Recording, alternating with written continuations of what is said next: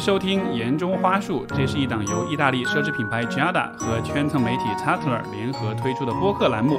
在这个节目里，我们将和来自各行各业的成熟高知女性进行真诚、自由的讨论，探讨这个人生阶段独有的挑战与经验。你会发现，我们不再是为了这个角色而活，不是为了一个整体的家庭必须要完整才活，我们是为了自己个人幸福。比如说我先生，我从来不会跟他讲说你不能够呃去出轨，不能有外遇。你当然可以喜欢上别的人，这也是你的权利。但是如果你有别的喜欢的女性，我也得有这个权利，我也得有喜欢别的男性的权利。所以有的时候想想看，为什么人家骂你？因为你挣的比别人多了嘛。那你作为公共知识分子，你不就是比一般的学者挣得多，所以你就应该付出些代价。如果你被钱困住的话，你讨价还价的能力其实是弱的。不想穿越回去，我不想回到二十岁。我二十岁的时候，除了年轻，我啥也没有。曾经给你积极的力量，曾经给你好的东西，它有一天其实会变成捆绑你的东西。人生呢，其实是一步一步在往灵魂深处走。我是主持人 Steve，我们今天的嘉宾是沈一斐，他是复旦大学社会系副教授，复旦大学家庭发展研究中心主任。欢迎沈老师。大家好，听众朋友们好，Steven 好，我们也是第二次一起聊天啦。是的，跟沈老师认识的时间很长了，然后，嗯，沈老师也是我在我们的这个公共发声的这个领域当中非常钦佩、非常仰慕的一位啊明星型的学者 啊。这几年有有很多的表达，播客节目、B 站的视频都是非常出色的、非常优秀这样一位学者。不过，就是比起你的事业发展，其实我对你的了解，我觉得尤其棒的一方面，反倒觉得是你跟你的先生，还有你跟你女儿的这个。我还有一个儿子哦，还对对对，是因为因为其实特别触动我，就是你之前不是你女儿和她的外婆一起出写了本书嘛？嗯，这本书你当时送给我，但我也有看，我觉得还真的还蛮触动，因为这个书本身的视角也很有意思。嗯，就是与此同时，在一个家里面，然后孙女和外婆一起出一本书。是怎么做到这点？就这是得关系得是多么的有那种默契跟协调。从旁观者的角度，就会觉得哇，你们家的那个关系那种亲密程度真的是很不一般的。所以这个其实是我今天特别想向你请教的一个问题，就是你你在这个当中，你看你扮演一个妻子的角色，扮演一个妈妈的角色，嗯，你做了哪些事情？你的角色是什么样的？或者说你的指导思想是什么样的？怎么让大家的这个家庭关系是到了这样一种？不仅能够和谐相处，而且能够共同创造，我觉得这是很了不起的。所以我特别想，今天一上来的第一个想要问你的就是这个问题。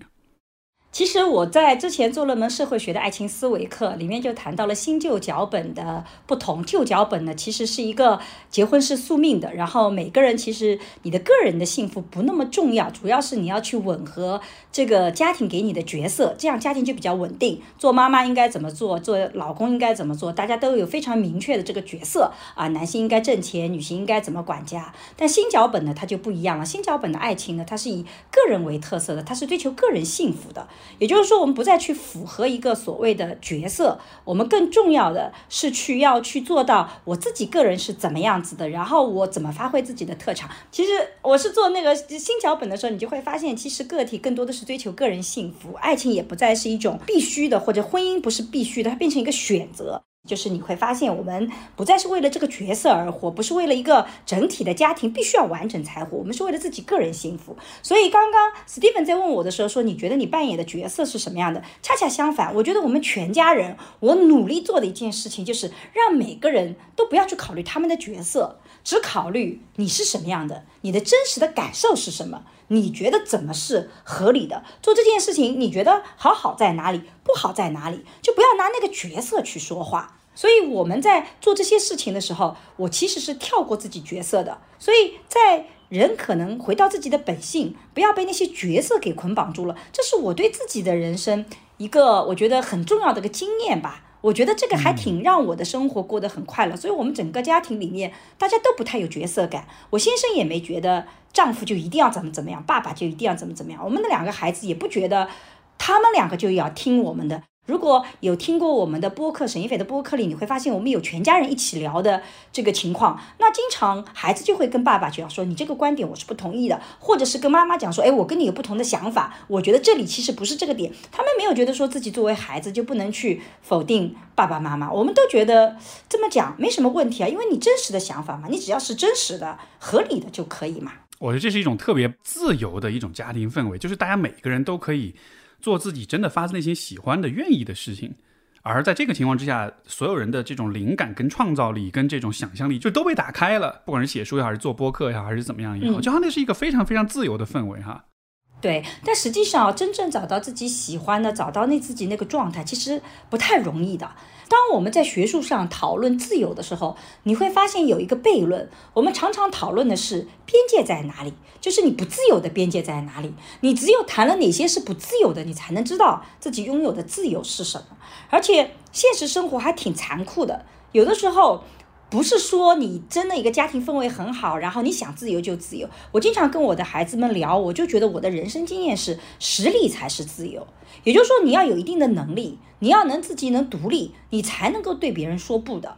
你才能真正达到这个自由。如果你没有这个实力，你其实是很难有能力去说不，你也很难有真正拥有这个自由的。所以在我们的家庭里，没有角色感，并不意味着谁都可以想干嘛就干嘛。在我们的家庭里，我们有一个原则，叫权责利一致。权责利一致，权是权利的权，利益的利，责任的责。什么意思呢？就是。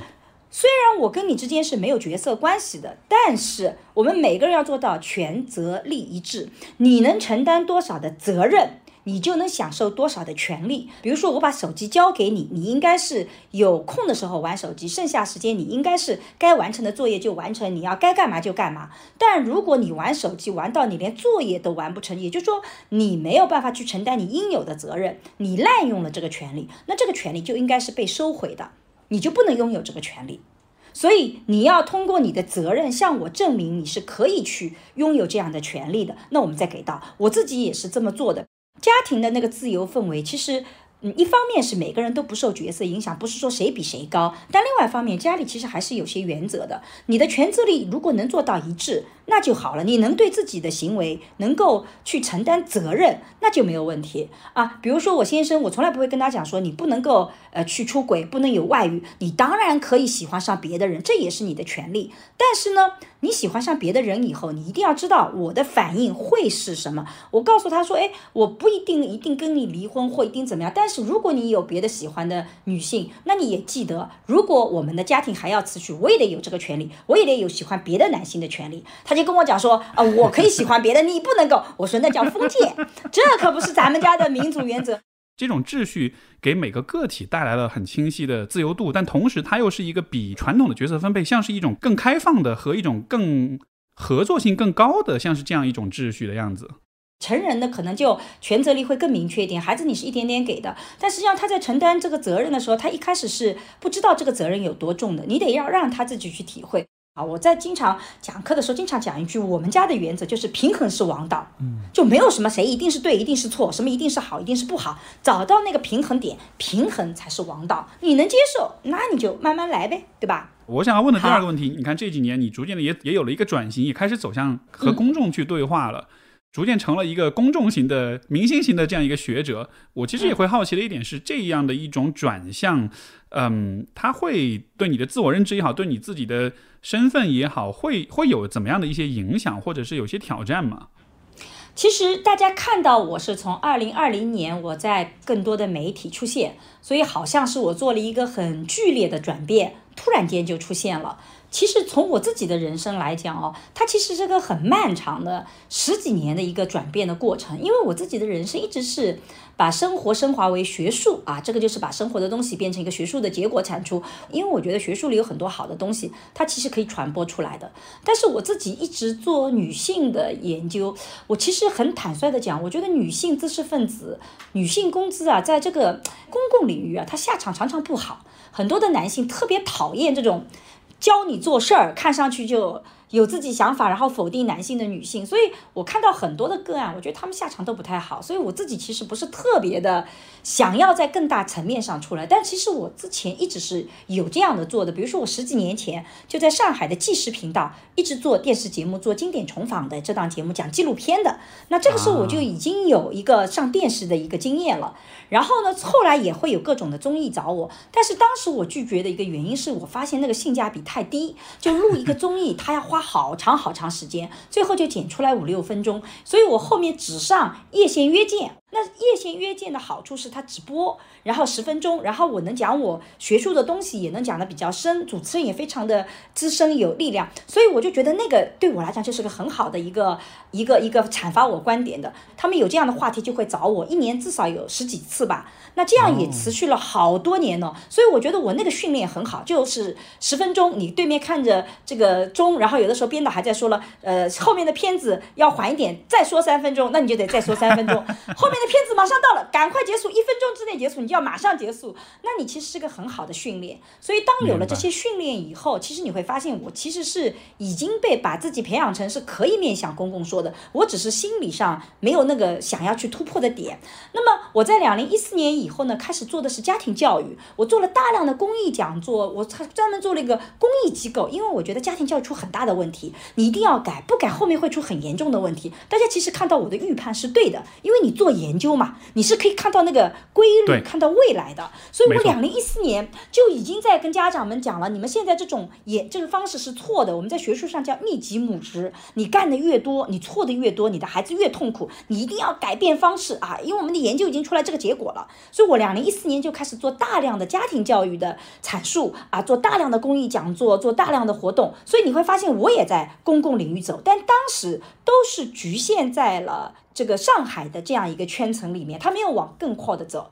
然后两零二零年因为疫情，我们所有的公益活动都停止了，因为我们都做线下嘛，到现在我们都没有办法恢复啊。那么就正好这个时候有呃团队来找我说，我们做门爱情课，然后在网上，那我又发现疫情，我有时间了，我关在家里嘛，那我就开始做了。所以那其实是一个自然而然发展到一定程度的这样的一个过程。所以这个里面其实没有所谓的转变或者坚守，我就是到了这个阶段。发现就这么做了，然后疫情它也让我改变。我以前吧老觉得会被骂死，后来我就想了，这个疫情哦，就是有的时候你不知道人的生命什么时候结束的，也许还等不到你被骂死，你已经病毒把你给攻克掉了呢。那还不如就出来做做吧。所以你就思想上做了个调整。但我自己会有些底线，比如说我自己做家庭教育的时候，好也好，或做什么也好，我知道如果让更多的人，我如果恐吓你啊，你怎么怎么不做，你就会怎么怎么样，它会传播的更广，它会更。有力量，但我觉得那个不好，那这个我就坚决不做。嗯，我我就有些东西我坚决不做。第二个，我所有做的事情都立足事实，我不是说一定要作为女性我就一定要为女性说话，我作为女性我就一定要怎么怎么样，不是的，我立足事实，这是作为一个社会学学者你必须要坚守的东西。即使有的时候会后面发现说事实可能跟你想象的不一样，那我可以再去解释。然后我自己本身是个比较平和的人，所以我基本上就是把自己这些东西坚守好了，我就觉得问题不大。包括在做视频的时候，有些视频团队会告诉我，沈老师做出来会骂死的。我们知道这个视频会骂死，有的时候这个视频一出来，一个月掉粉四万，非常厉害的。但我觉得他是对的，那我就一定要做。包括我们做的那个霍尊的视频，当时哇，真的被骂的不行。结果后面这个。呃，这个这个霍尊的事情不是后来这个呃，这个也也变成一个刑，这个一个一个案件了，然后这个女方也被公安局立案了。突然间大家来叫我预言家，我就在想了，其实我没有预言，我只是当时坚定的站在我所看到的事实层面的东西而已，所以不太有那种特别艰难的这种什么转折或坚守啊，这个好像不太有。我觉得我自己。没有那么伟大了，就是就做这边点事情，就是啊。所以从你的经验来说，就是可能外界看到的是一个转型，但从你的角度来说，这其实反而是一个有机生长的、逐渐的去变化的、跟适应的这样一个过程。对。在这个过程中，其实你的核心的思路是你受到你自己学术上很多的研究跟事实的这种支持，所以其实你的你的这个核心的呃理念是从这儿来的。所以在这个过程中是一个很稳、很稳固的一个变化。但是即便如此，我还是想问你，在这个作为一个公和公共公众对话的过程中，作为一个公共学者的这样一个角色，你有过怀疑你自己的时候吗？或者你有过觉得自己有可能对自己产生疑惑的这种时刻吗？其实我觉得我自己对于自己说的东西，我不太有疑惑，因为一般来讲说的东西，我自己是会去做个论证的。但是我有一个就觉得有一个场景是我当时觉得很内疚的，就是有的时候你会被网络暴力的时候，如果他只是暴力你自己，其实我觉得我能承受。但是当网络暴力涉及到家人的时候，其实那个感受是特别难受的，尤其是有些有些事件上，比如说我站在 A 立场，可是大家都在 B 立场。然后呢，我的女儿有一次就在某一个平台上打开来，发现铺天盖地全是骂我的。然后她身边的朋友也在跟她讲说：“你妈怎么能这么说话呢？”他会非常的受伤，然后他就希望说你能不能够不要这么说话了。然后我就跟我女儿讲说，妈妈做的这个研究就是发现是这个是真实的情况。作为学者，我都不发出声音来，我觉得这个就不是一个学者应该做的。我们人不能这么自私啊，只考虑自己的利益。那我女儿就非常受伤，她会觉得是不是我在指责她自私？她说我不是自私，而是我看到你这么受伤，我也会觉得，就当他把你变成恶魔的时候，其实你身边喜欢你的人会觉得很疼痛，就他们会觉得疼痛。这是我觉得很无奈的一件事情，好像也没办法改变，所以我自己是觉得，可能作为一个。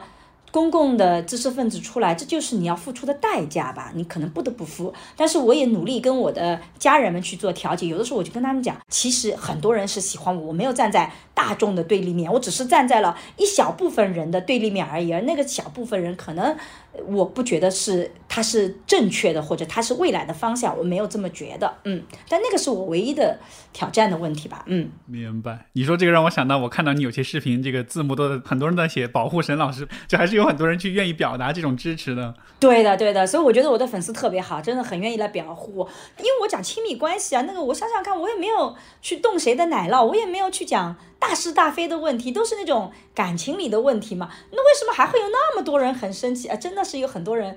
特别生气，冲过来的那种私信就是骂你去死啊什么，所以我后面也专门做了一个视频怼回去，就我也得发泄一下，你都把我骂成这样了，那我怼回去嘛，对不对？嗯，就就 所以也相对来讲好一点点，平衡一点。嗯，这个网络的舆论的环境确实是很复杂的，但是我看到的是你在这个过程中，你还是在保持着你自己的那种真实，那种对于事实的坚守，包括你的这种学术上的这种底线，所以这个可以想象，这是一个非常不容易的一个过程。那在你的这个发事业发展当中，一方面是你看有了更多的曝光，有了更多的这种和公众对话的呃机会，另一方面其实还有一个呃问题是。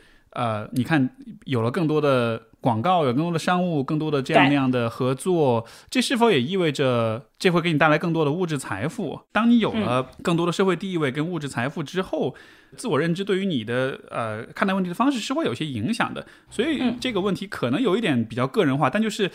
你的金钱观在你打引号成名啊，成名之前跟之后会有变化吗？这种，嗯，这个当中的这个你经历过什么样的一些思考呢？能能讲讲看这个部分吗？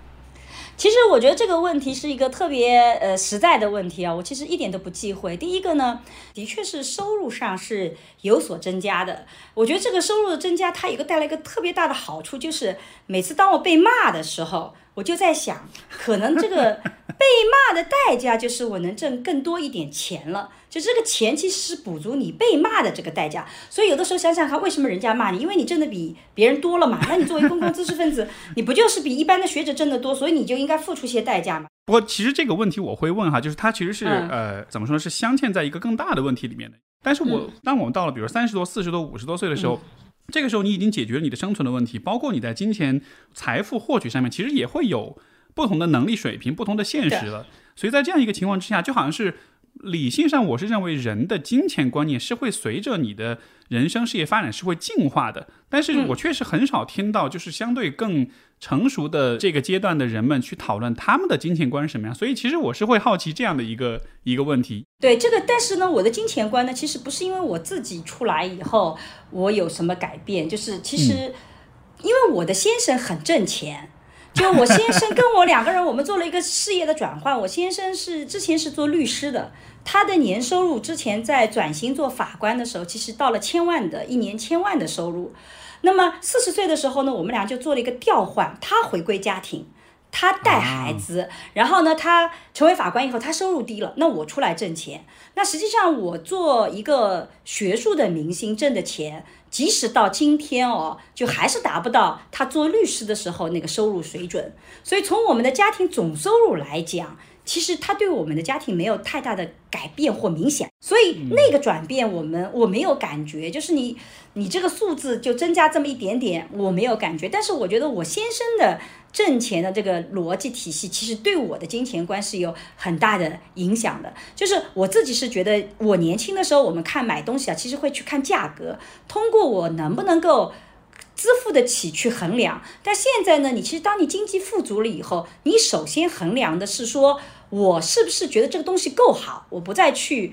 看它的价格，所以其实是中间会有一种到了一定的年纪，你会更在乎质量，更在乎它的品质，那些细小的差别你开始在乎了。你过去穿件衣服，觉得这个衣服颜色好看，呃，面料还比较舒服就可以了。但是你其实慢慢慢慢，你的生活水准越高，你其实是会觉得这个面料。还没有那件好，那件更舒服。你只是差了这一点点，那个价格可能就翻番了。那其实你会去习惯于那个更好的品质，而这个我其实在四十岁以前就已经完成了。所以像我举一个更加嗯有意思的例子，就是吃鱼，对吧？我们家因为是鱼米之乡的，然后呢，我们家阿姨帮我们去菜市场买鱼的时候，有的时候我女儿有一天就跟阿姨讲说：“阿姨，今天这条鱼不对，你是不是这条鱼做法有什么？这条鱼吃起来。”味道是不对的，阿姨都惊呆了。阿姨说：“我去换了个摊位去买。”它都能吃出来，不要说死鱼跟活鱼了，就是你野生的和非野生的，换个摊位我们都能吃得出来。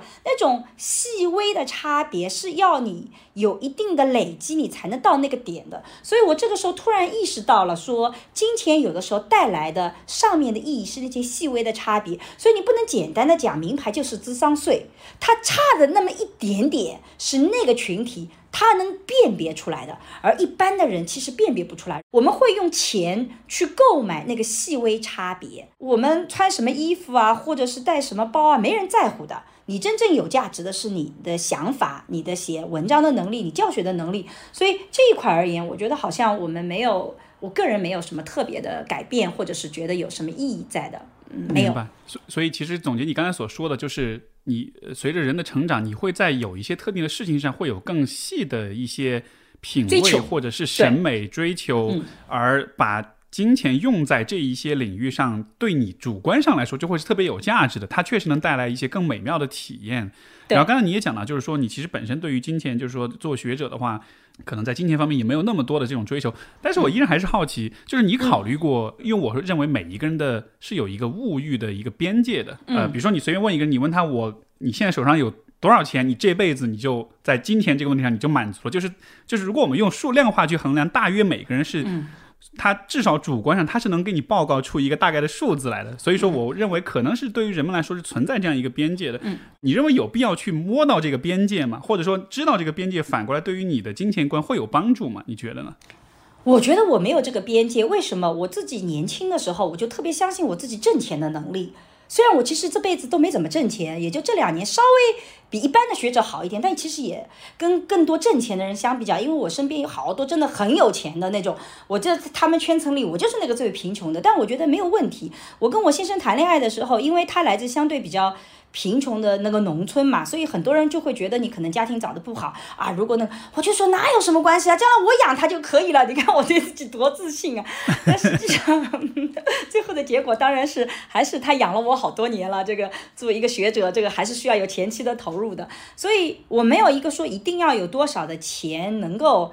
来让我觉得富足的，甚至我自己的人生里，觉得贫穷的时候也有贫穷的快乐。就是我最快乐的时候，是在大四的时候，跟我先生一起勤工打学，我们挣了一万块钱。这一万块钱不全是我们的，还有别的同学，我们是我们是个组织者嘛，要分掉很多。但是我就拿了这一万块钱哦，真的是特别高兴。从此之后就再也没有那种拿到钱的兴奋感。所以我自己是觉得没有这个边界，我相信。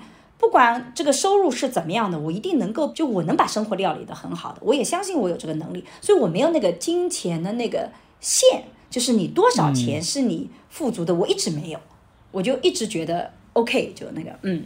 今天这个时代还是有很多人会多多少少会变成金钱跟消费的奴奴隶的，对吧？就是我们会，呃，包括有很多人他可能会一辈子都想要去追求更多的金钱，就是，但是好像就和你的对话，我会觉得好像你在看待金钱的上面，好像你的那种底气或者安全感是更足的。那反过来，我会好奇你会怎么看待就是这种。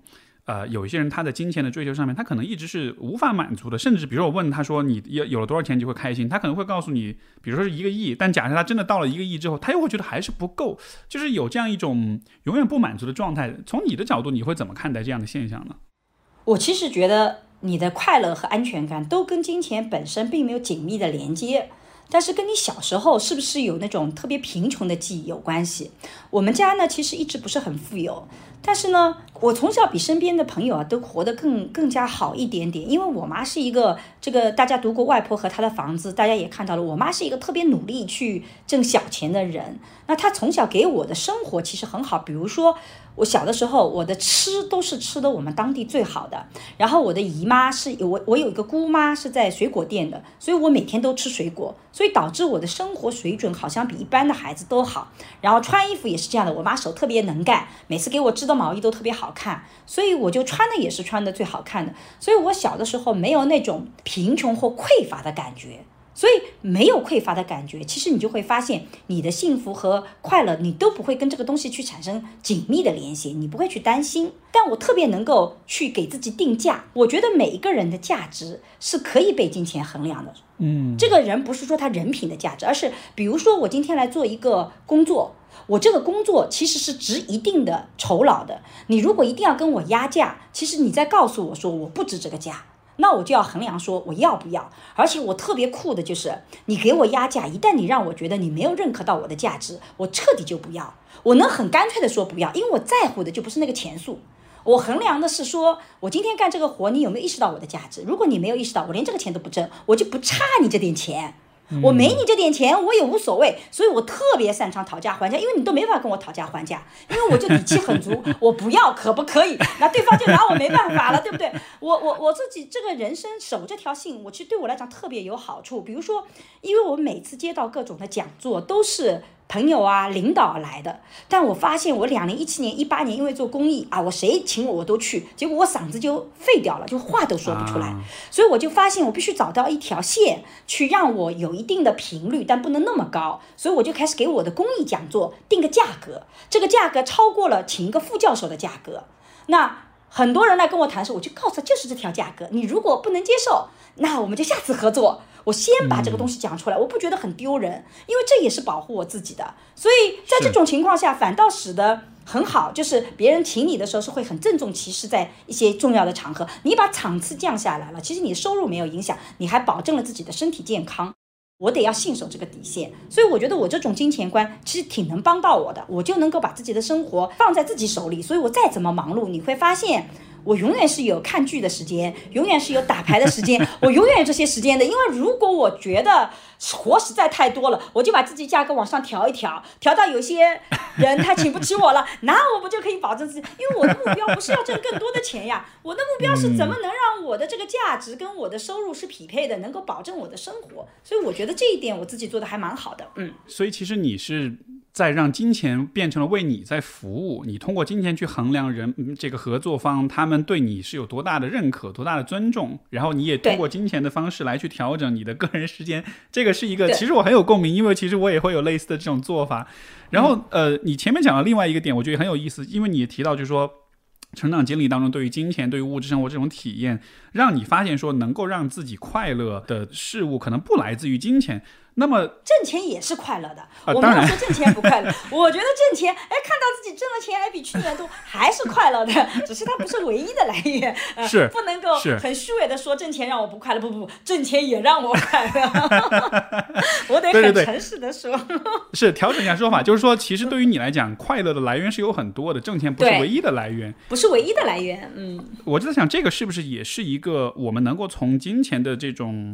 困扰当中走出来一种方式，就是说，如果一个人很被钱所困的话，可能也意味着就是说，这是他唯一知道的带来快乐、带来满足感的来源。但他其实应该去探索不同的让他感到快乐的、满足的这种方式的。是的，这个我非常同意。而且我觉得，如果你被钱困住的话，你讨价还价的能力其实是弱的。而不是强的，因为你的精力都聚焦在这个方面了，而实际上你人生里面是需要聚焦在我怎么能够更值这个数额，而不是我去。怎么在乎这个钱？所以我其实很感谢我先生，一方面是很感谢他很早就挣钱，让我能够感受到金钱带来的快乐，就他解决很多家庭的问题。但另外一方面，我的的确确，如果你的配偶比较能给一个研究，因为研究是需要累积的。我我是零二年开始做性别，零六年做家庭，大家现在会觉得性别啊、家庭都很热的话题。可是你回到零二年跟零六年，你会发现这两个领域是极其贫。穷的研究领域，既没有没有学术项目，没有学术经费，也没有企业会来请你讲这一块。它是个极其贫穷的一个专业，只是因为我觉得好玩，我觉得非常有意思，所以那个时候是需要有一个人来养你的。我先生给了我一个非常重要的一个标准，就是说，如果这件事情只是挣钱，比如说到某个学院去上课啊，或者到外面去兼课啊，只是有挣钱的意义，你不要做这件事情。嗯，其如果你做这件事情除了钱以外，你还有其他的意义，比如说你觉得你能跟别人去学到一些东西，能够去交一些朋友，能让你快乐，你再去做这个事情。我的时间都拿来做研究了，你是需要有这个累积的，你到了一定的程度，你才能爆发出来。你得守住这个清贫啊，你守不住。你就没有机会，你在后面是没有机会的。所以我很感谢我先生给我提供了个条件，能让我守住这个清贫，还让我觉得非常理直气壮啊！那我的人生，学者的人生就应该是这么做的吗，对吧？所以我这点很感谢他，嗯。嗯，所以我能否说，就是我们应该追求的是价值的创造，而不是只是单纯追求金钱。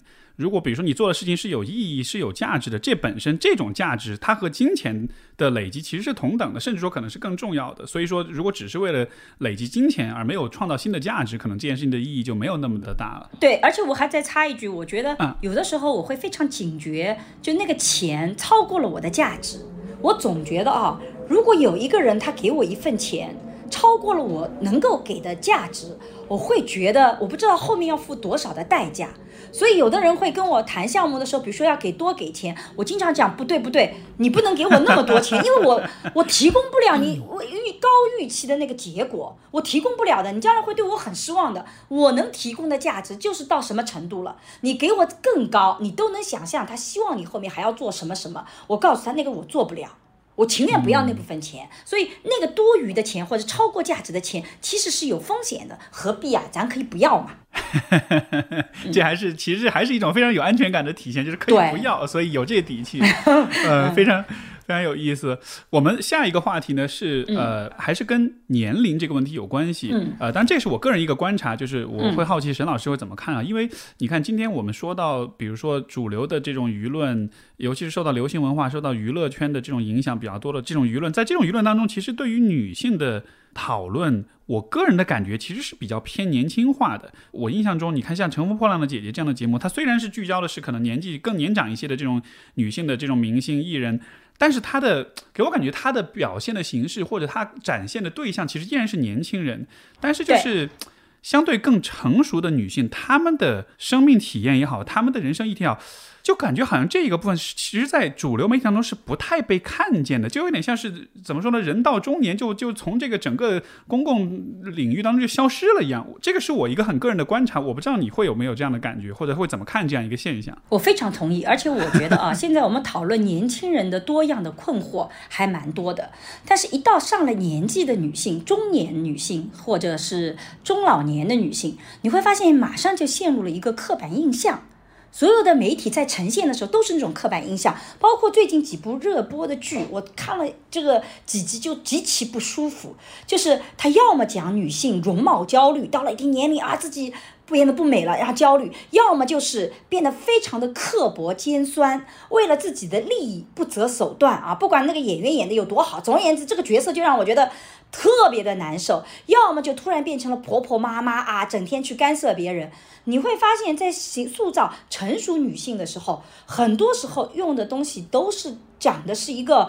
这种嗯非常刻板化的印象的这样的一个形象。所以我觉得真实的中老年的女性，尤其是中年的女性，她形象其实没有出来。我们有一个闺蜜群嘛，我们在群里讨论什么？我们其实讨论怎么创业法，就每个人都有一个职业。这个职业到底怎么走能走得更好？这也是我们讨论的话题。我们会讨论在家庭关系里面跟丈夫的这个关系，其实到了一个什么样的程度，我们能不能把它放在一边，或者我们把它捡起来会怎么样子？你会发现大家心态是很。积极的，然后我们也会去讨论说，这个社会到底怎么发展才是对的啊？我们今天出现的这种现象背后的原因是什么？我们女性是有很多思想的，我们也会对社会的问题积极的发表自己的看法，甚至很多的我的闺蜜们，我觉得她们谈的观点都特别的有意思，就从另外一个角度去讲，甚至她们在聊饮食的时候，你会发现她们享受生活的状态跟刻板印象也是不一样的。可是这么丰富多彩。的一个群体被彻底的掩盖掉了，对吧？包括像追出来像中老年什么追星啊什么，你只看到了一个角，其实那个中年女性对于爱的追求很很真挚的，你这些都看不到。所以对于成熟女性的表现实在是太太刻板化了。有很多的朋友表扬我说：“沈老师你真年轻，看不出来是这个年龄的。”我就跟他讲：“不是不是，我是这个年龄的。”典型代表，我四十五岁，我身边的朋友都跟我一样，看上去我没有做过什么医美啊，我也没有自己特意的保持年轻，我是一个非常正常的四十五岁的女性，我既没有。很年轻，我也没有很老，就我跟我的年龄是符合的，而我跟我身边那些人，我觉得也是一样的，我没有比他们更年轻，也没有。但为什么大家在脑海里都是那样的刻板印象？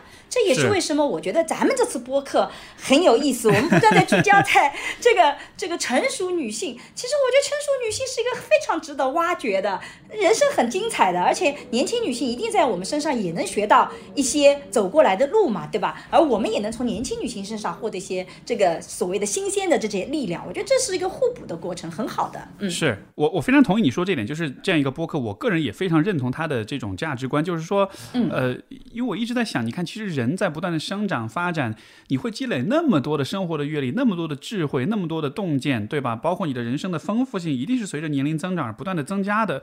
但是所有这一切很很美妙的东西，就好像是像你刚才说的，在我们的这个舆论当中，就变得特别的刻板印象，就是婆婆妈妈的刻薄的，呃，而且包括形象上也会有一个特定的样子，一定要穿某种花色的衬衣，好像才 才配得上那个年龄。但是就好像是，其实人的发展应该是越生长越丰富、越美妙、越越越多元、越动态的，对吧？但是，呃，今天的年轻女性看到。比如说所谓的，比如说四十岁、五十岁中年女性的时候，她们的那个想象反而是觉得很恐慌的，觉得我们所有人都要走向殊途同归，走向走向同样的一个很落魄的一个昨日黄花的这样一个形象。我就觉得不应该是这样的，所以我才觉得像你这样的存在是非常好的一个一种示范，就是其实不是，其实跟你想象的是完全不一样的。对，而且我们复旦经常有的时候会有些采访，比如说青年节，学生经会经常会拿个问题来讲说，沈老师，你想不想穿越到二十岁？穿越到二十岁你会做什么什么？我经常跟他们讲，我不想穿越回去，我不想回到二十岁。我二十岁的时候除了年轻，我啥也没有，我长都没长得现在好看呢。我觉得我现在比二十岁的时候考看上去要更好看一点，我干嘛要回过去啊？年龄是财富啊，我好不容易一点点累积到我四十五岁，累积到我。现在这个样子，我多不容易啊！我干嘛要回去呢？是我以前听过一个说法，就是说什么是魅力？他就说，其实那种能在短时间之内立刻累积起来，那个不是魅力。真正的魅力是需要那种长时间的。积累才能有的东西，那个才是真正有魅力的。所以，比如说你做个整容啊，或者是怎么样医美啊什么的，那是短时间积累的一种东西。但是你看你的人生阅历、你的智慧、你看问题的方式，包括你身边的所有的这些亲密的关系，这些都是很需要花时间的。这些才是从价值上来说，它可能真的是比当年的年轻美貌是，也许是更重要，或者说更值得珍惜的一些东西。它或者说它给你带来的呃生活上的这种满足感、这种幸福感，可能是更多的。嗯，所以在这个方面，可能是。呃，我觉得确实是很多今天年轻一代不太看到这样的一些事实，所以他们对于成长，包括对于衰老这件事情，多多少是带着一些负面的感受，带着一些恐惧的感受的。但是在我看来，我我觉得就是这不应该是这样子的。对，所以经济学里有一个概念叫不可替代价值。就一个人，你真正的价值在于哪里？是不可替代性。当然，你的不可替代性总会这世界上存在另外一个可能来替代你，只是你不可替代性的价值比较高。比如说，你要找到这样的人比较不容易。但你如果发现你这件事情只是有钱就能快速做的，这个钱数额还不大。那你就会发现你的不可替代价值就是低的。但如果你只是说 去做个医美，花那么一点钱，你变得稍微漂亮点，你就会觉得说哦，我就人生改变了。不可能，因为它没有累累积你的不可替代价值。是。那么在经济学里，什么是不可替代价值？就是你加上时间的维度，这个东西必须要有更多时间投入才能达到的。你没有这个时间就达不到的，它的不可替代价值就更高。所以我就觉得人生里面要累的，就是累那些。一定要有时间慢慢累积起来，那个东西，那个既是魅力，也是你的不可替代价值，不是能够被别人轻易的拿走的。凡是你快速达成的，你会发现，既然你能快速，别人也能快速，它的不可替代价值就不可能高嘛。嗯，是。下一个话题是有关人生议题的，因为我会想这个问这个问题，是因为我个人的感受是在人的在每一个阶段，其实你都会有一些。你在思考的一些问题，比如说我在十年前的时候，我想的是怎么挣钱，怎么证明自己；五年前的时候，我想的是这个事业的发展要怎么样。我现在想的可能是。人活着到底是为了什么意义？就是就是每一个你每一个阶段，就是我们都有一些我们暂时想不通的问题，可能到下一个阶段你就想通了。随着我们的认识认知的提高，我们会不断的提出更大的或者说更复杂的一些问题来问我们自己，对吧？也就也就也就带来说，每一个阶段我们都是想着一些在思考着一些问题。所以，如果是从这样一个维度来想的话，你现在在思考的问题是什么？你现在的人生议题是什么？其实我觉得，我想把它再拓宽来讲讲啊，不是讲我此时此刻，而是说我从以前到现在走到现在，我觉得我的转变在哪里？这个是真的一个转变。就我觉得年轻的时候，其实在努力给自己贴标签，比如说我努力读书，考上复旦大学，那我介绍别人的时候，我就是复旦大学的学生。你看我给自己贴了个标签。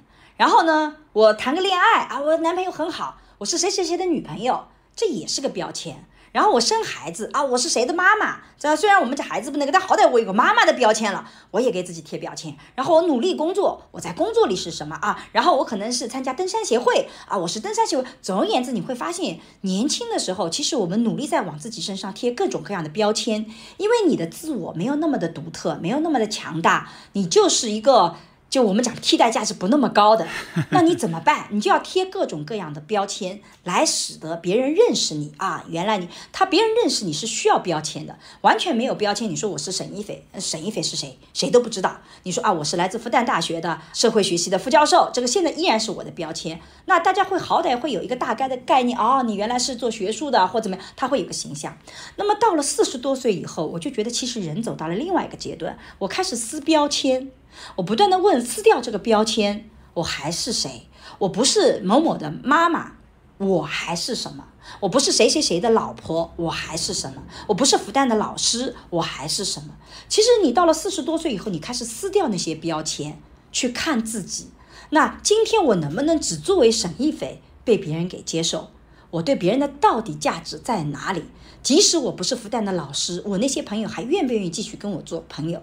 我自己觉得他们是愿意做朋友的，因为当他们有问题的时候，他们会发现我是一个很好的倾听问题的人以及解决问题的人。他们愿意来跟我讨论，他们来跟我聊天，来跟我交朋友的目的不是因为我是复旦的老师，我是谁谁谁的老婆，都不是，我没有那个，只是因为我是我。嗯。但是你年轻的时候别做这个事儿，要你年轻的时候就觉得我就是我，然后什么标签都不要，其实那个对你成长是不利的，因为。你是你是什么呢？你不能够出来很丰富的东西，但你只有不断的去充实那些标签，你配得上那个标签，那个标签你得配得上啊！听说你是复旦的老师，结果你一点学术都没有的，那这个标签你配不上，你把它撕掉了以后你也站不起来。但当你已经那里配得上这个标签了，你把这个标签再撕掉，哦，人家觉得说你不知道你是谁，但是我觉得你讲话真有道理。那就说明这东西变成你内化的，所以到了四十多岁，我觉得是个撕标签的过程。我在未来可能不断在追问，没有这些东西，我到底是什么样的？包括大家可以观察一下我现在的各个平台的名字，你会发现我已经不再出现复旦大学这几个字了。一方面是因为太多的人把我的言论跟我的单位挂钩起来啊，如果我讲的不好，就变成我们复旦大学不好，我也不想连累我们复旦大学，对不对？第二个呢，我也是觉得撕掉这些标签，我依然是有价值的。我希望你觉得我对，不是因为我有个权威的身份，是因为我真的这些东西你能够觉得是有道理的，你仅此。就能接受，而不再是因为我的所谓的背景，所以我觉得这个是一个转变的过程，是我这个阶段在做的事情。是，我觉得这个撕标签这个说法真的非常触动我，这是一个很美妙的一个描述方式。就是当你，尤其你刚才你所说的，就是你得配得上这个标签，你如果配不上的话，你撕掉之后你也立不起来。但是当你在贴标签的过程中，把你自己发展起来，然后你再把标签去掉，就好像是有一种对自己本质的一种回归，就是我到底是一个什么样的人，呃。对，而这样一想，是不是其实，比如说未未来的人生也会有更多的一些期待跟期盼，就好像是还是依然有一些我要去发现的东西，我要去探索的东西。我不是说人生到了这儿，我一切都有了，我就我就没没什么追求，或者活了就没意思，就还是有很多可以去探索的东西的。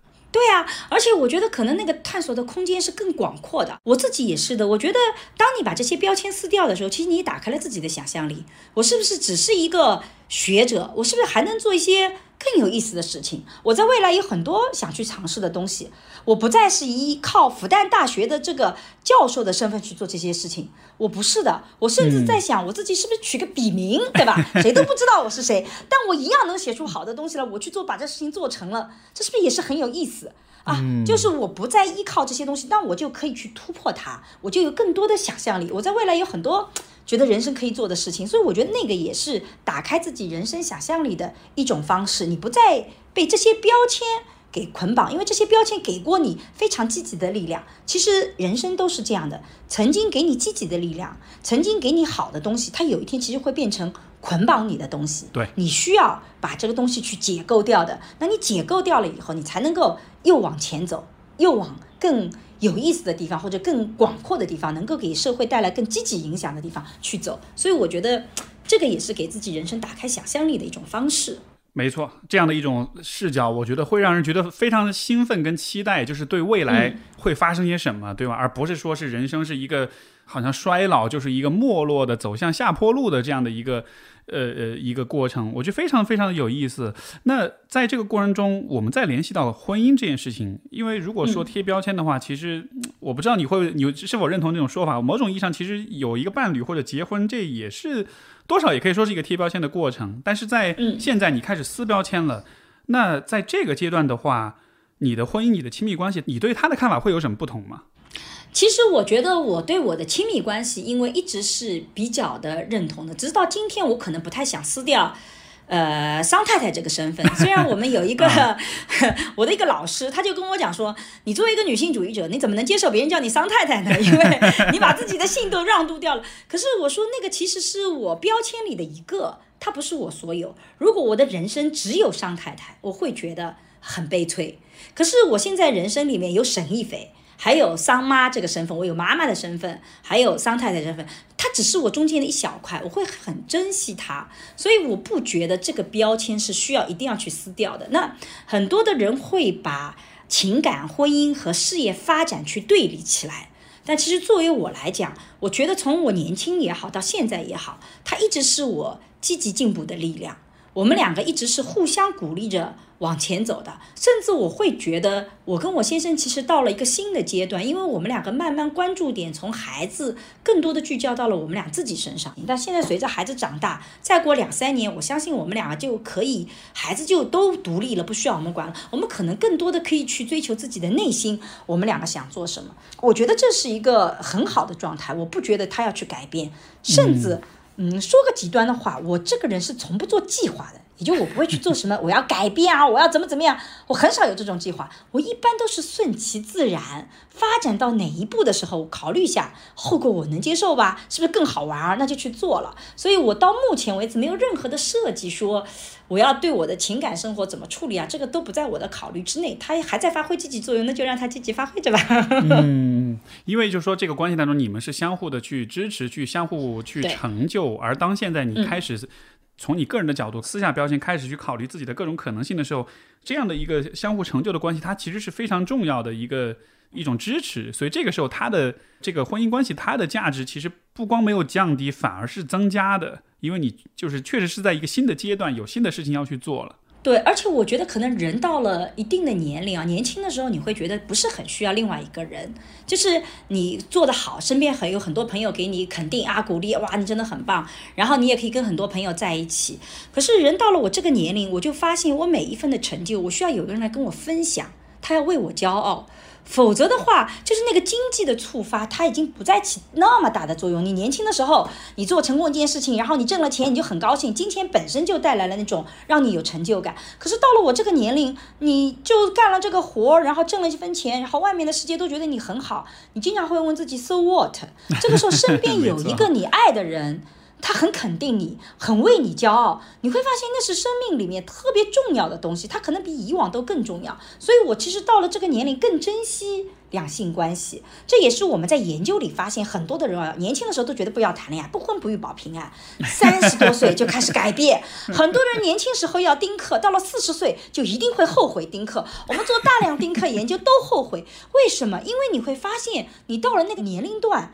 你需要的那个紧密的亲密关系的这种骄傲的、自豪的、连接的感觉，它已经不能从外界获取，它只能通过最亲密的亲密关系，那才能够真正深入到你的内心。所以它在这个年龄段是变重要的，而不是变得不重要。你觉得从你的角度，为什么就是你会怎么解释这样一种变化呢？你跟二十多岁的时候是觉得自己一个人就一人吃饱全家不饿，对吗？但是到了三十岁、四十岁。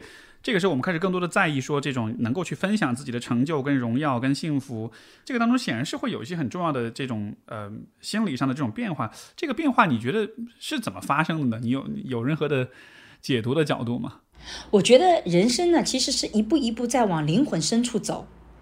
我是这么去理解人生的。我觉得人刚刚出来，你看我们在心理学上有本我、自我、超我，对不对？这三个概念。那你会发现，你个人刚刚出生的时候，其实就是本我，饿了想吃，呃，困了想睡，然后这个想拿什么东西就是拿什么东西，然后它一点点的调整，那其实是个本我的概念。那人生你越往走，走到哪里呢？其实你在走灵魂深处。那你越往灵魂深处走，就意味着你对自己内心的。最核心的东西就会越聚焦，因为我们去打井啊，都会有这个。你井口很大，可是你越往深度走，它其实一定是越狭隘的，但它越核心。那你到往灵魂深处走的时候，就像我们在社会学爱情思维课里讲的，从浅层关系到深层关系走，它其实形成的那个链接的需求是不一样的。你年轻的时候，你会建立大量的链接啊，各种朋友，今天喝酒，明天唱卡拉 OK 啊，这个一起看电影，其实那个链接是很紧很多，但是它不见得那么紧密。可是你到了一定的年龄，你再往灵魂深处走的时候，你走浅层关系走到深层关系的时候，你会发现我们需要的就不再是这些东西了，我们真的是需要的是在内心里面，我们两个人感觉我们是一个整体的。这个弗洛姆讲，人类其实整体上是孤独的。但人类是一个群居动物，就人类他永远在星空下感觉很孤独，但他又要群居。当你往灵魂深处走的时候，其实你就是不断的发现自己的孤独感，但同时你也更为渴望群居的东西。所以我自自己是觉得，其实人生就是你越往深度走的时候，你越往里走，你就会越会渴求那些真正的。亲密的、紧密的那些链接，看到你自己的灵魂所在。所以我们在做离婚的时候，就发现离婚有两大波，一波就是刚刚结婚，呃，两个人就过不下去了，就离了啊，浅层关系都没法走。还有一波就是七八年以后，就我们到了一定程度，我们想再往生，我们夫妻两个人生不了了。这个时候你会发现，他不能接受了。他年轻时候这个问题已经存在了。但他们觉得能接受，但为什么到了这个年龄段不能接受？是因为你所渴求的东西改变了。这也是为什么我觉得成熟的男性也好，女性也好，应该更多的被关注，因为他更聚焦在生活和人生的本质里面了。是我，我非常同意你刚才这个说法，就是当我们成长着，我们想要的东西，我们渴望的东西，其实是更是更细致，是更复杂的，是更丰富的。但是好像人们。似乎这个年龄段的人们不太有机会去交流、去讨论、去表达这些东西，我觉得这是一个特别可惜的事情。而且由此也引出一个我我也非常好奇的一个问题，就是，呃，你看，一方面是我们在成长过程中会有伴侣的陪伴，但是另一方面，其实朋友、友谊也是在变化的。而就像你刚才所说的，年轻的时候，大家酒肉朋友吃吃喝喝，对吧？就是这，说实话，这种朋友是他的可替代性是比较高的。但是越到年纪越大的话，其实那种呃，我们对朋友的期待也是会更具体，也是会更更深一些。所以就是说到这个处理友谊或者说社会关系的这个问题上，现在你是怎么处理这方面的问题的？或者说你觉得随着年龄的增长，友谊的这个部分它会有怎么样一些变化？其实我觉得友谊跟爱情几乎是没有特别本质的差别的，唯一的差别就是背后有没有多巴胺和性的因素。就是友谊的深度广度，它跟爱情相比较，它不逊色的，它只是没有涉及到性而已。所以到了一定的年龄，你会发现有些人是可以不要爱情的，常常是因为他身边有一个足够有深度和有厚度的友情，它是可爱情是可以被替代的。就你会跟另外一个人形成链接。为什么年纪越大，你要你会发现，可能我们朋友就这种真正好的朋友越少，是因为每一份深度的关系，它都需要时间和精力去投入的。而你假设我们说深度关系是一百的话，那如果你有一百个朋友，你可能每个人身上是投。一度，对吧？但如果你就是追求一百，你可能就只能有一个朋友。所以你投入的时间和这种精力，其实就决定了你想要往更深的走，你其实就是没有办法在数量上就很难。所以我觉得友谊其实是个特别可贵的，就很可惜我们今天没有特别好的关于友谊的那种剧。我就觉得像美剧《老友记》啊就特别好，我们有什么《爱情公寓》啊什么，但是那个那个跟《老友记》相比较，我觉得还是没有把那个友谊的那种核心的点能够去呈现出来的。就他把友情里那种互相。经常要讥笑讥笑，但在关键时刻我又在你身边。然后我们人生有很多的历程都在一起，不仅仅是为了爱情这个问题，我们还有其他的工作的，怎么跟原生家庭和解的，我都参与在里面。哇，我觉得那个点就特别特别的好。其实要有这样友谊的剧在里面，还是很打打动人的。是，就好像是说到这种友谊，好像其实应该是有更多的想象力，有更多的画面给到大家。今天跟沈老师聊最后一个话题，这也是 Jada 他们在提倡的哈，就是这种女性力量这样一个概念。虽然我知道你一开始你也说到我们要跳出这些角色，撕掉这些标签，但是就如果还是问你的话，就是说，呃，作为女性，女性力量，你看到这个这四个字，你自己会有什么样的一些理解？嗯，包括就是在女性力量这个问题上，我也会好奇你有没有一些像是一些示范、一些榜样一样的。女性的存在，它是有给你启发，有让你更深的理解什么是女性力量，或者是如何去获得女性力量，就是这个方面能分享一下吗？第一个呢，就是我其实是一个保守的女性主义者，就是我虽然觉得每个个体她可以跳出自己的性别角色，做你想做的事情，但是我觉得在所有的差异里面，性别依然是种差异，就是女性有她的其特征，有有跟男性不一样的点，我不觉得有问题。我是接受这种差异的，所以当我看到女性力量也好，看到是女性特征也好，我不反感，我是接受的。但是我们很多的。跟我做差不多研究，或者是说更比我更激进的女性主义，他们是不接受这种观点的，觉得提到女性力量干嘛把男女两性对立起来啊？你女性跟男性那个我没有，所以我能特别能接受。我觉得这个差异其实是存在的，在我们统计上也存在，只是呢它并不是天生的，我们是可以改变的，但它的确存在。而我自己未来的目标是说，其实是这个世界是更多元化的，让差异更多的存在，而不是把灭了啊，从此以后大家都男不男女不女，这没意思啊，对吧？就 让有。些人更女性化，有些人更男性化，我觉得挺好的。所以我看到女性的力量，它其实是我是不反感的。那第二个呢，讲什么叫女性的力量？就我们经常去问什么叫女性气质，什么叫男性气质？有一种理论认为说，其实我们两性在早期原始社会的分工决定了我们的女性气质和男性气质。就是女性更多的做采集文化的事情，就是去采果子啊、种植啊，大家聚在一起啊。所以你看，我们女性喜欢大家在一起干活，一边。聊天一边采果子啊，说说你们家什么事情，我们家什么事情。然后呢，我们要比较细心，对不对？甚至我们还带着孩子，所以我们能照顾他人。那男性呢是狩猎文化，你们待在一起，hold 在那里，两人是不能聊天，你一聊天，动物就被你吓跑了。所以男性在一起不聊天啊，他们在一起，然后。就干活，然后如果有动物出来的时候，你要勇敢的、快速的出发，然后大家都就用力量去把它给征服了，是吧？所以这两种文化造成了所谓的男性气质和女性气质。你想象这个特点是符合狩猎文化的，你就会发现它就是被看成是男性文化的；符合采集文化的，就会被看成是女性气质的。如果我们今天看所谓的社会发展的话，你会发现现代化的进程是采集文化干掉狩猎文化的过程，分工变得越来越这个细致，对不对？大家分工合作，然后呢，人际交往变得越来越重要，然后呢，我们需要有更多的同理心啊。我们现在这个情感劳动的概念也出来了，你会发现它就是一个采集文化的发展。现在谁还需要你一蹦而出啊，一击就中？没有这样的这种要求了，除了少数像消。消防员呐，警察可能我们还会强调武力，其他的凡是强调这种力量的，可能都是在这个现代化发展里不是那种最挣钱的工作了。所以它是个采集文化。那从这个角度讲，你不觉得女性文化非常有力量吗？它就是主导的力量，对不对？它就是能够去触动社会发展的。尤其我们在采集文化里面，我们的交际能力特别多，所以我有的时候会用另外一个词叫感性的力量。嗯，就是它是一个带有同理心的，我去细细的体会他人的感受，我们互相协作，我愿意让渡掉自己一部分的这种进取心来帮助你的这种感性的力量，在我看来是非常非常重要的。它可能看上去效率没那么高，但如果你时间轴够长的话，你会发现它特别能解决问题。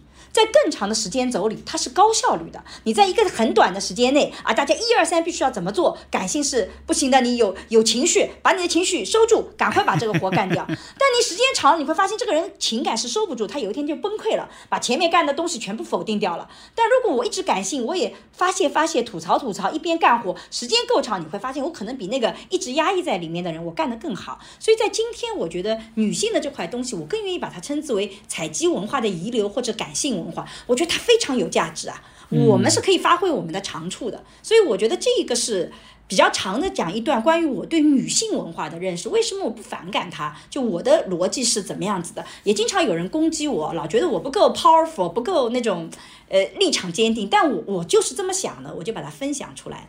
是，刚才沈老师说，我一直狂点头，我觉得有很多点我非常的认同。就是其实现在社会的发展确实是，尤其在互联网社会，在信息社会，其实人与人之间那个连接是非常紧密的。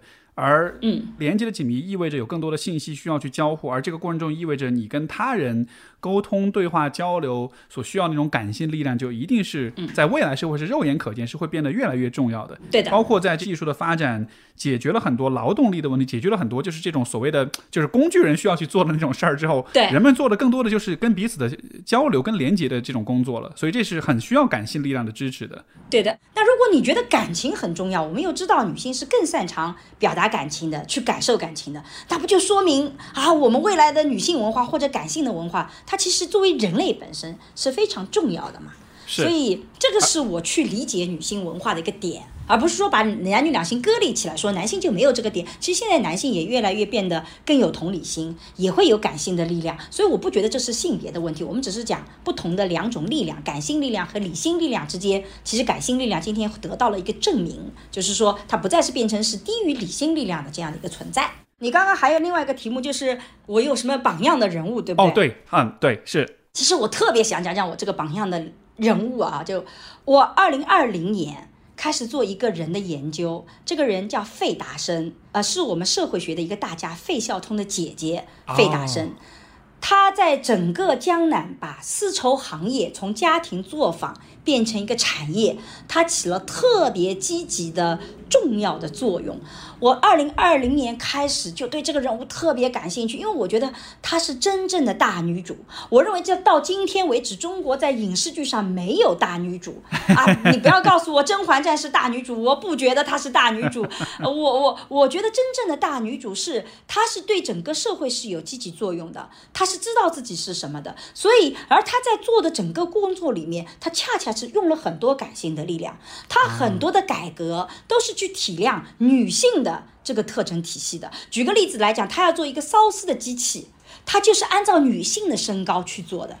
它原来的很多烧丝机器都是按照男性身高做嘛，其实女性在操作的时候是非常不舒服的。但因为研发者都是男性，但是她是女性，她按照自己的身高去改良那个机器，这样子很多的女性在做的时候就坐着就舒服了。所以你看，发现她特别能去感受女性的问题，然后她会去深入到女性的生活里去问，为什么这个事情对你来讲是有难度的？你的难度在哪里啊？她为什么不愿意去工厂工作？她为什么要留在家里？她会觉得说，女性的确要照顾家庭，你与其把她拿到工厂里去，她很痛苦。那如果我能保证她在家里工作，也能挣同样的钱，那不就更好吗？那她就会往这个方向努力。哇，我觉得这个真的是太棒了。只是因为疫情啊，我的田野一直做不了。非常希望能完成这个研究，因为我觉得这样的大女主应该值得被更多的人知道，知道他们的人生是怎么样子的。我觉得那个很有价值，这也是我的一个榜样吧。你看，她是推动整个社会发展的，而且在这个过程中，她自己不断的在进步，用她的力量再去推动社会的发展，让身边的女性生活的更好啊！我觉得这就是我的榜样。特别棒啊！不光是在仰慕、崇拜这个榜样，你也在很努力的把它介绍给更多的人。你也是这个榜样的一种延伸哈！我觉得这是一种非常美妙的互动。今天我们非常感谢沈老师跟我们讲了特别特别多，我一直在这个过程中不停的狂点头，我觉得讲的太棒了，非常开心跟跟沈老师有这样一个交流。在这个节目结束之前，呃，还有什么想说的吗？有什么想补充的吗？Steven 控制的很好。好的，谢谢谢谢。那好吧，那我们节目就到这里，那就感谢各位的收听，我们就下次再见，拜拜。拜拜。